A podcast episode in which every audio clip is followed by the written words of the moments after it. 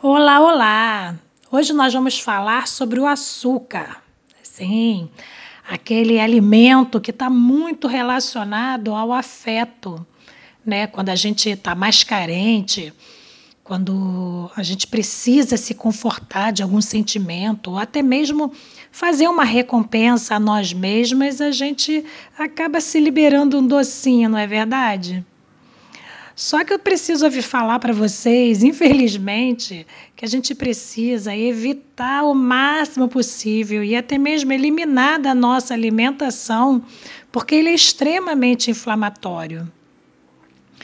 E como é importante a gente suprimir a inflamação, né, controlar a inflamação para poupar o nosso sistema imunológico, fazendo assim com que a nossa imunidade seja mais efetiva. O açúcar também é o alimento, é o principal alimento para as bactérias patogênicas que nós não queremos ter em nosso intestino, que são as gram-negativas. Então é muito importante a gente alimentar as bactérias benéficas e matar as bactérias ruins de fome.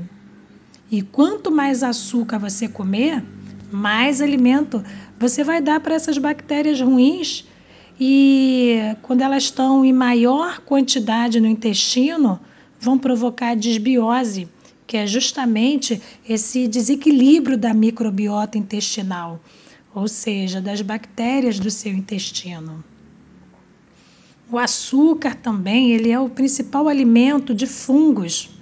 Então, as mulheres de plantão aí que sofrem com a candidíase, eu sinto lhes dizer, mas vocês estão alimentando a candidíase em gênero, número e grau quando vocês comem açúcar, porque é isso que elas querem. Inclusive, aquela vontade, aquela pendência né, de açúcar, aquele ímpeto que às vezes a gente sente, né, uma fissura pelo açúcar, muito provavelmente são seus fungos internos e as suas bactérias do intestino que estão clamando por açúcar, estão pedindo açúcar. E isso parece ser uma besteira, mas não é, hein? Já é comprovado cientificamente que quem define os nossos desejos alimentares, seus vários fatores, mas dentre eles a qualidade das bactérias e dos fungos que habitam o nosso intestino. Então, quanto mais açúcar você der para esses micro-organismos, mais vontade de comer açúcar você vai ter.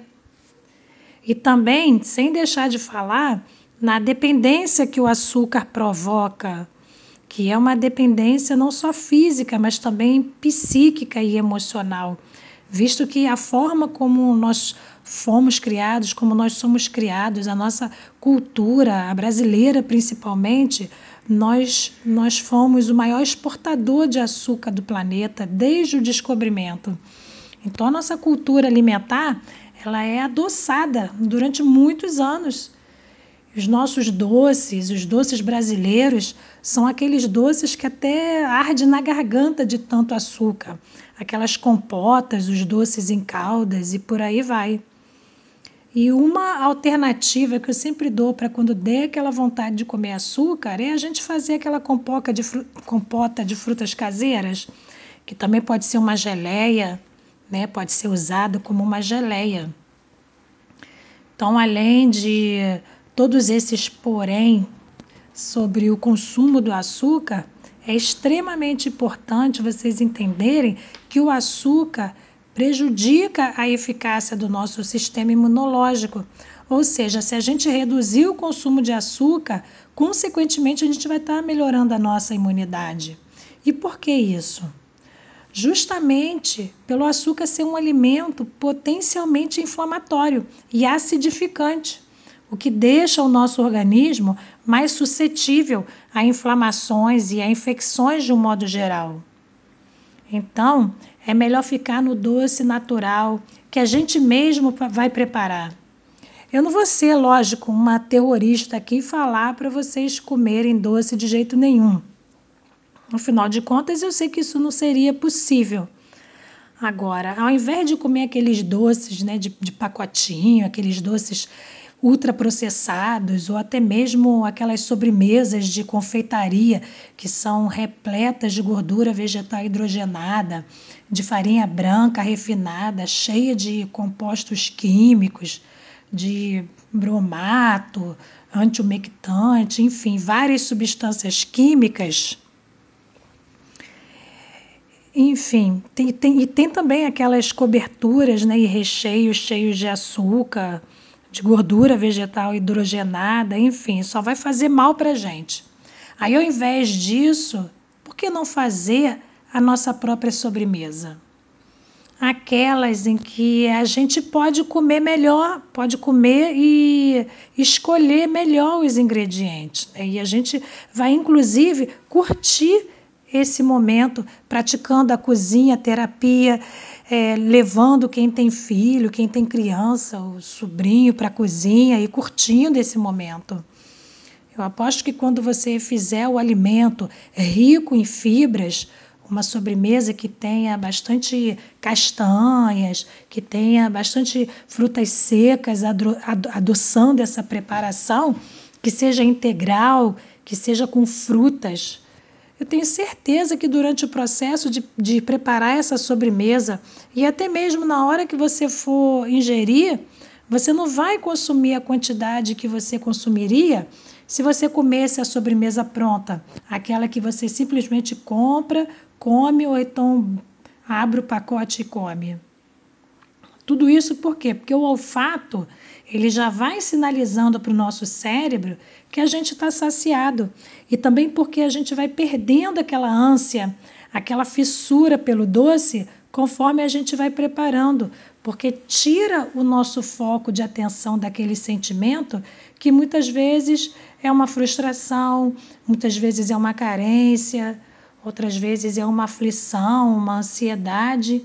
E, e isso é que ocasiona a compulsão alimentar. Mas vamos lá. Eu quero falar para vocês que o açúcar está presente em muitos alimentos, inclusive até mesmo nos alimentos que a gente nem imagina, como por exemplo o molho de tomate. Então vou falar para vocês, leiam os rótulos, porque tem vários nomes que a gente não conhece. Não vai estar tá escrito somente açúcar, mas existem outros nomes, como por exemplo a maltodextrina, ou até mesmo a destrose, ou açúcar invertido, ou a sacarose, ou xarope de glicose, ou xarope de glucose, ou então a glucose de milho, enfim, são vários nomes para o mesmo alimento. Então essa é a minha sugestão é: façam a sobremesa de vocês. Adocem com frutas, com frutas secas, com suco, como é o caso da geleia, né? Da compota de frutas sem açúcar. Bem, no próximo áudio eu vou falar sobre a diferença entre o açúcar da, da, da fruta e o açúcar de mesa ou o açúcar adicionado e sobre o que, que pode acontecer se a gente consome o açúcar em excesso. Até lá!